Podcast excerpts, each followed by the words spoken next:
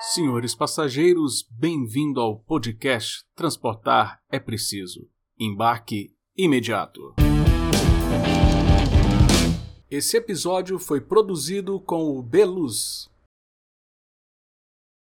Olá, pessoal! Bem-vindo a mais um episódio do nosso podcast Transportar é Preciso, já na segunda temporada, entrevistando cada vez mais pessoas relacionadas à tecnologia dos transportes, a novidades das áreas de transportes, mas tem uma visão ampla que a gente precisa ter do transportes que você achou que a gente ia passar batido, né, Malu? Não, não passar batido não, que é a visão da logística. Então hoje a gente vai conversar sobre a questão de logística, né, sobre a, a, importância da logística e como o transporte faz parte e como a tecnologia está aí trazendo grandes novidades para melhorar a vida de todo mundo, dos usuários, das pessoas que trabalham na logística. E para isso vamos conversar com especialistas da área, que é aqui comigo o Uber. Tudo bem, Uber? Tudo bem. Você que é diretor-presidente da LOTS da América Latina, né? Correto, correto. Então tá obrigado bom, muito obrigado, convite. valeu pelo convite. E para começar, explica para a gente o que, que é a LOTS. Com certeza. A LOTS é uma divisão de tecnologia do Grupo Scania focado em comercializar e operar a futura solução dos veículos autônomos, o que, nós, o que a gente chama de sistemas autônomos de transporte. Então, nós temos desenvolvido a tecnologia e preparando as indústrias que vão receber essa é, tecnologia em breve. É, e quando você fala indústria, é importante a gente ter essa noção, né, de que quando a gente fala em indústria e transportes, é o resultado da logística. Logística é essa grande interação. E hoje a gente está com esse conceito de logtech, né? O que, que é esse conceito de logtech? É, hoje e como e como a LOT está inserida nessa discussão? Claro. Hoje a questão tech acho que tem é, entrado em diversos setores. Nós temos a GTech no segmento de agronegócio, fintech no segmento financeiro e a parte de logística e transporte não poderia é, ficar de fora. É, ao meu ver, é basicamente levar tecnologia para os, um, alguns segmentos que eram um pouco mais conservadores é, inicialmente. E no nosso caso, é com essa inovação em tecnologia, modernizar o sistema de transporte, no nosso caso aqui na América Latina, onde tem muito potencial de, de adoção de, dessas tecnologias e também de melhorias de, de processo. É, porque a questão de melhoria de processo, de de efetivar realmente uma melhoria da logística pode ajudar muito esse déficit logístico que nós temos. A tecnologia muito. pode dar essa compensada? Muito, muito. É, hoje existem soluções simples, básicas de tecnologia, onde você faz georreferenciamento de áreas específicas e você vê muito desperdício. Então, normalmente o pessoal quer trazer o que tem de mais moderno e o que a gente vê com essa tecnologia é que o básico não é, não é bem feito. Eu acho que um exemplo que eu comento muito eu visito vários clientes que me solicitam, ok, gostaria de mês que vem, no ano que vem, implementar um sistema autônomo de transportes aqui na minha, na minha frota, na minha, na minha gestão. E a gente fala, vamos fazer um, um, um vamos caminhar pela, pelo seu ambiente logístico para entender um pouco mais o seu processo. Na base linha a gente chama Game Walk, né, que é andar onde as coisas realmente acontecem. E normalmente a primeira etapa do processo é ali a portaria, a balança, onde chega um veículo, para, tem fila, o motorista tem que descer, tem que levar uns dois, três papéis, carimbar, voltar na fila, ir para a balança. E ali, se foram 20, 30 minutos, às vezes horas, que o veículo fica parado. E quando eu levo tecnologia e eu faço georreferenciamento dessas áreas, eu gero números, né?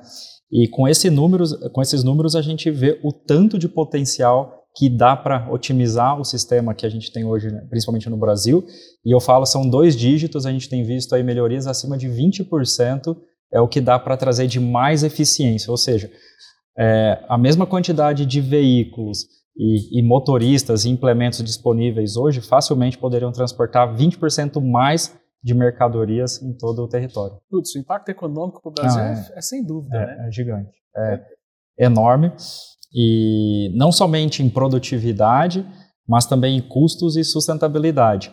É, um tema que a gente trabalha bem, bem forte é a questão de consumo de combustível e hoje existem várias tecnologias de telemetria, você monitorar a dirigibilidade do, do condutor e também eficiência na faixa de 15% de redução Claro, para o operador você consegue reduzir o custo de, de combustível, que hoje está é, bem elevado, mas também a parte de emissões de sustentabilidade diretamente aí impactada, somente na forma de dirigir o veículo, sem falar em tocar é, o sistema ali de propulsão do, do caminhão. Uma, uma pequena implementação tecnológica já traz grandes impactos econômicos. Muitos, muitos. A, é, a gente monitora, por exemplo, aceleração, frenagem, antecipação né, de subida ou descida, é, utilizar ou não pelo, é, o, o, câmbio automático, entrar no manual, ao invés de frear, hoje existem tecnologias que é como se fosse um freio motor, né, a gente chama de retarder.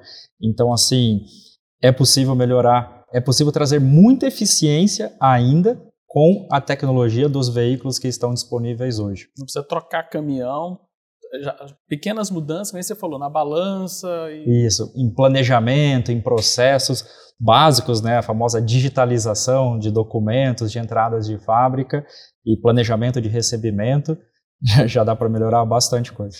Isso. E a gente aqui está falando, vocês hoje, a Lotus, trabalha com agro, florestal, mineração. Essas são as áreas que vocês atuam no Brasil.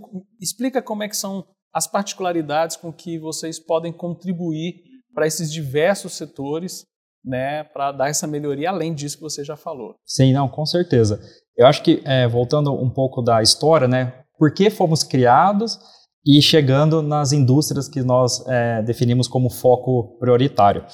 Em 2015, o nosso conselho lá na Suécia estava estudando como seria o transporte em 2030, ou seja, 15 anos à frente, é, como que funcionaria de uma forma teórica esse ambiente.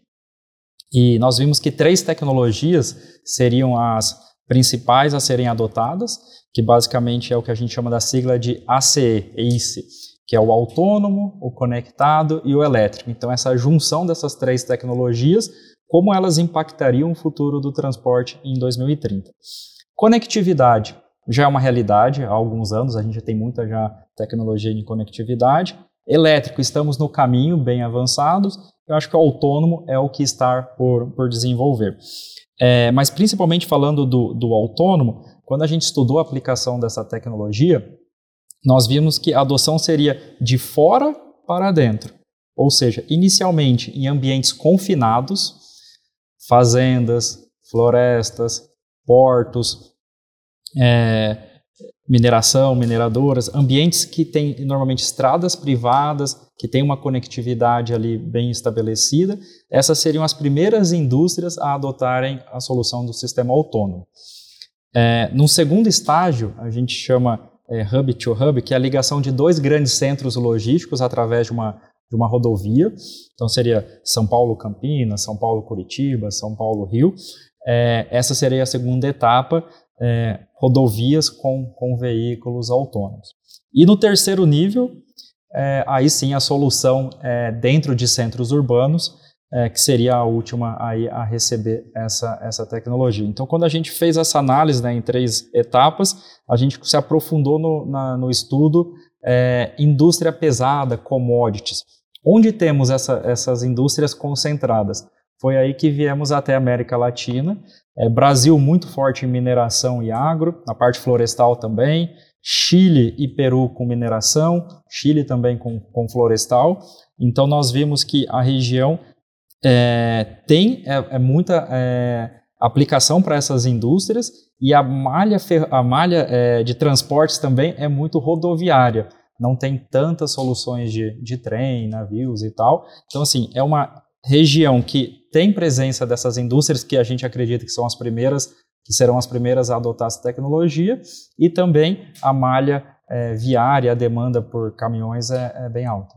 Isso, e agora é o momento para o Brasil, né? Porque tivemos a aprovação recentemente aí, e o leilão do 5G, Sim. Né? Tivemos algumas mudanças regulatórias do IoT, uhum. né? Para quem não, por exemplo, uma das coisas não adianta nada a gente ter 5G no Brasil, porque a gente tinha uma série de onerações em cima do chip, por exemplo. Né? Uhum. Né? Então isso daí já está mudando muito. Então você acredita que é um momento disso acontecer, de ser uma realidade uma fazenda. Porque que nem, gente, que nem você falou, a gente fala muito da, do autônomo, todo mundo já pensa no carro que dirige sozinho. Isso. Mas a gente pode ter uma. Então já é uma visão de vocês. A gente vê um uso mais é, é de escala que vai garantir mais produtividade para o Brasil, que seria, por exemplo, em fazendas, lá no, no agro, na floresta. Né? A gente hoje tem um mercado crescente né, econômico de floresta. Hoje, explorar a floresta não é só destruir a floresta. Não, de é, forma alguma. É justamente o contrário. Então, tudo isso, e mineração principalmente, que é um, deve ser ambientes insalubres, seria extremamente importante você Uhum. ter isso daí. Né? Então, você acha que esse é o momento e o Brasil está tá no caminho certo? Uhum. Com certeza. É, falando primeiramente é, a respeito da tecnologia, é, o pessoal acha que ah, eu preciso ter a qualidade de 5G pra, para o veículo autônomo. Seria ideal, mas não necessariamente. Então, é, fazendas ou mineradoras, ambientes confinados, com uma tecnologia, com uma disponibilidade de, de internet com boa estabilidade, com boa latência, já é o suficiente. Então, um 3G, um 4G, um próprio Wi-Fi interno, já é possível operar os veículos. Claro que o 5G, acho que a ideia é democratizar essa, é, essa qualidade de, de, de, internet. Mas é basicamente nós precisamos de conexão nesse, nesse local, porque como que vai funcionar? Você vai ter o veículo que ele toma a grande maioria das decisões sozinho, independente, tem um, tem um software, né, tem um algoritmo que faz essa dirigibilidade, porém, em algum caso específico, a gente tem a torre de controle que está monitorando esse fluxo.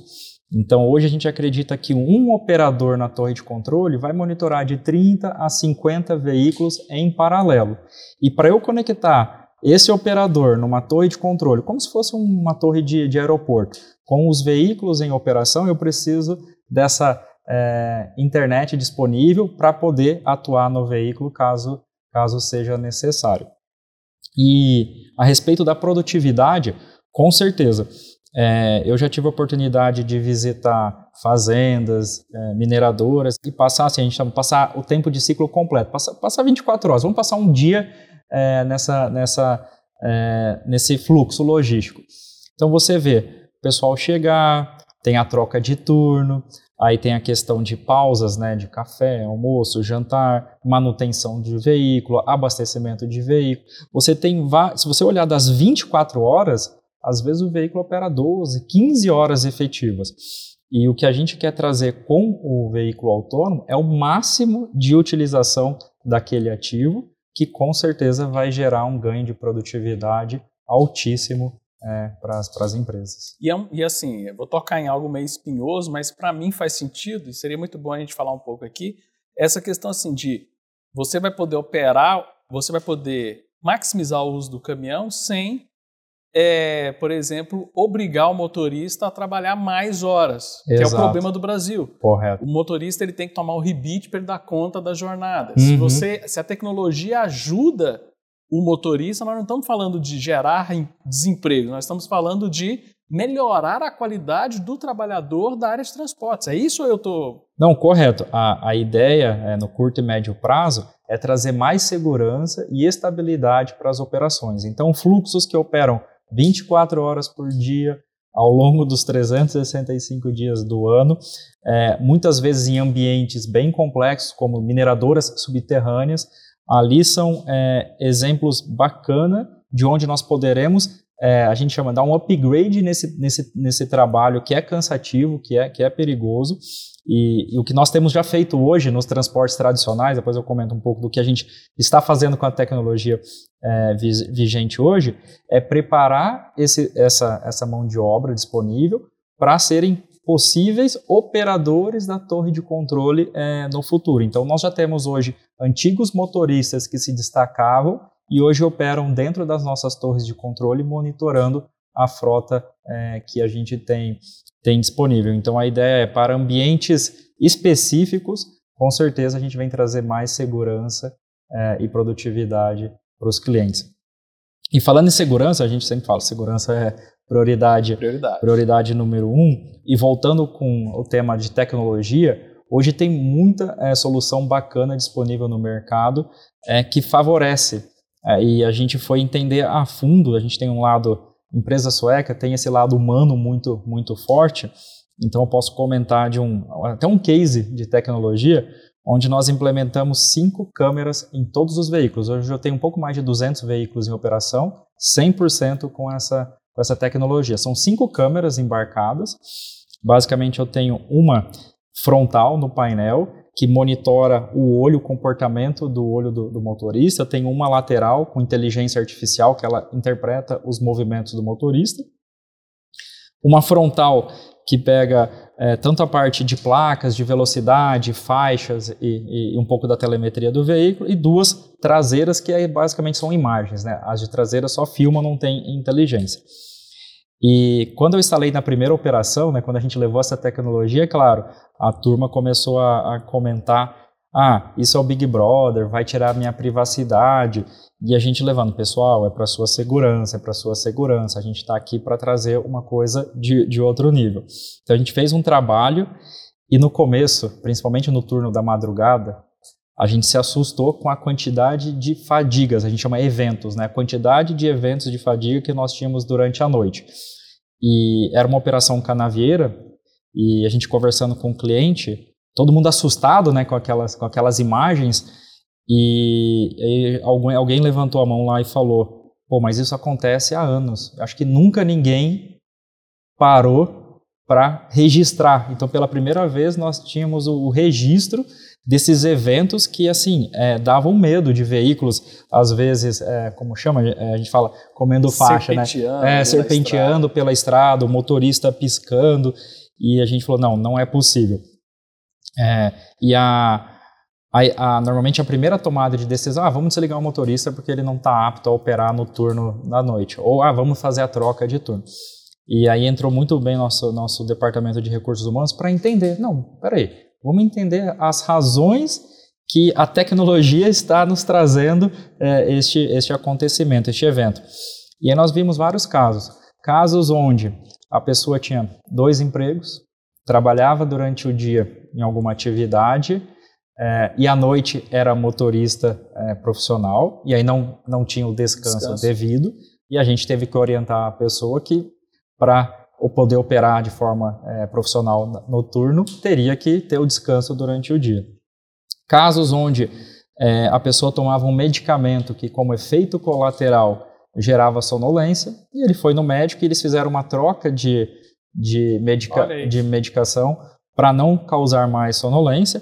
E casos assim até é, legais de discutir, onde o motorista tinha um filho que durante o dia ficavam, eles ficavam brincando é, e ele não, ele não conseguia se organizar para descansar. Então a gente, o nosso, nossa equipe ajudou a equipe, olha, você, vocês o, o, o, pai, o papai tem que dormir de tal hora até tal hora para descansar, tal hora, tal hora pode brincar para poder trabalhar à noite é, sem problemas. Ou casos, é, a gente vai, a gente opera muito no interior do, do Brasil, calor, a pessoa não tinha um ar condicionado, um ventilador que não permitia ela dormir durante o dia para trabalhar à noite. Dá para ficar o dia todo aqui contando exemplos, mas de novo, a tecnologia trouxe à tona um, um, um alto índice de periculosidade que nós tínhamos nas operações, e aí nós fomos tratar e a base era uma questão social, né, uma base bem regional, e a gente entrou com, essa, com, essa, com esse approach mais familiar, entender o dia a dia das pessoas para poder é, trazer eles. E hoje, assim, é quase raro o caso de, de notificações, a gente chama eventos de, de, fadiga, com todas essas ações assim que a gente foi, a gente foi tomando. Isso, né? Usando a tecnologia de forma inteligente para melhorar o bem-estar do, do, trabalhador, Exato. né? Que é, é, é, é, uma coisa assim que é incrível como isso ainda existe hoje, gente que acredita que tem essa luta de classe, capital contra o trabalho, sendo que é o contrário tecnologia é capital e quanto mais tecnologia, você melhora a qualidade de vida do trabalhador, uhum. para ele trabalhar de forma melhor, de, sem, sem ter esses eventos insalubres, esses, essas coisas assim do gênero, né? Exato. E essa tecnologia toda, você falou de campos, falou de um monte de coisa, vocês não estão sozinhos nessa, né? Vocês trabalham com um ecossistema, né? Vocês Sim. têm startups envolvidas e tal, porque Sim. as pessoas acham assim que ah, a empresa teve uma ideia genial e tal. Não, vocês têm um ecossistema em volta de vocês. Como é que, como é, que é essa? Você poder falar um pouquinho disso? Sim, não, correto. Eu trabalhei sempre na indústria automotiva desde, desde que eu me formei e o ambiente é, automotivo sempre foi muito fechado. As montadoras dificilmente abriam seus produtos ou conversavam com fornecedores de tecnologia. É, elas tinham a tendência de desenvolver tudo internamente é, no seu departamento de engenharia. E com essa velocidade que nós temos hoje, não é mais possível. Então nós temos que fazer parcerias. Nós estamos ligados a diversos hubs de inovação, tanto no Brasil, na área de, de agronegócio, na área de logística e de mineração, quanto fora. Nós temos na Suécia, na Alemanha, inclusive nos Estados Unidos, na, na região do Silicon Valley. É, onde nós, nós trazemos os pain points, são os pontos de dor do nosso negócio, do nosso processo. A gente traz para essas startups, é como se fosse uma competição, é, o pessoal é, tem um tempo para desenvolver essa solução e o que, que a gente proporciona? O ambiente de teste.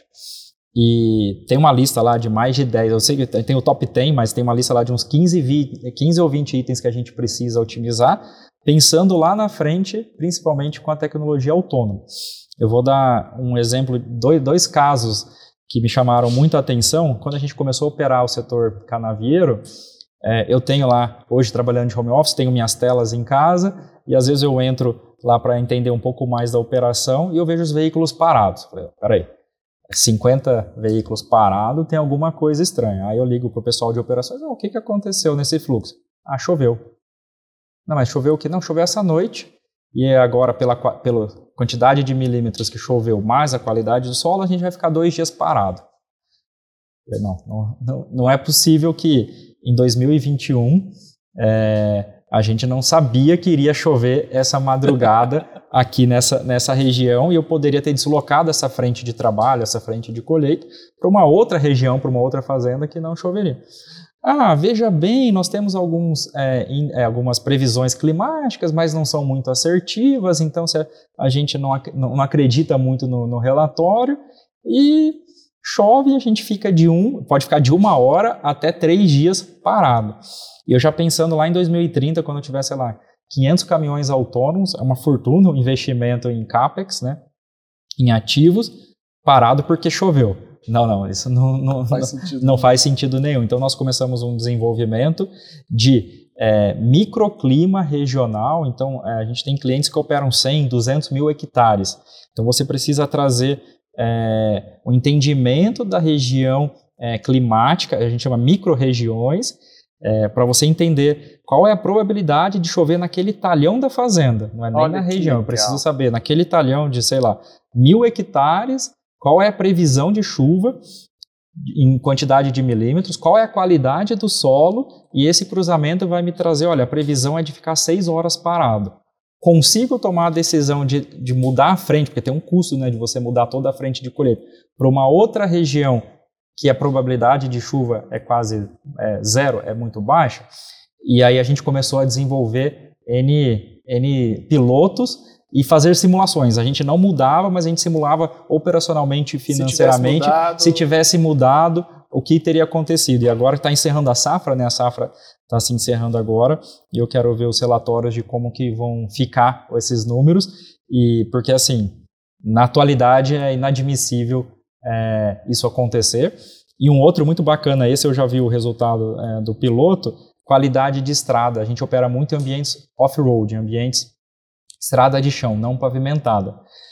Imagine um caminhão que tem um custo altíssimo, um caminhão autônomo, que vai ter problema de manutenção porque tinha um buraco, tinha uma pedra. É, ainda o caminhão autônomo tem roda, tem pneu, então se a pedra bater ali e furar o pneu, o caminhão vai parar. E eu falei, não, a gente tem que, com tanta tecnologia, a gente tem que se antecipar a isso. Então foi um piloto muito bem conduzido pelo nosso time de digitalização, onde com telemetria e imagem, a gente tem um dispositivo que vai é, medindo toda a vibração do veículo.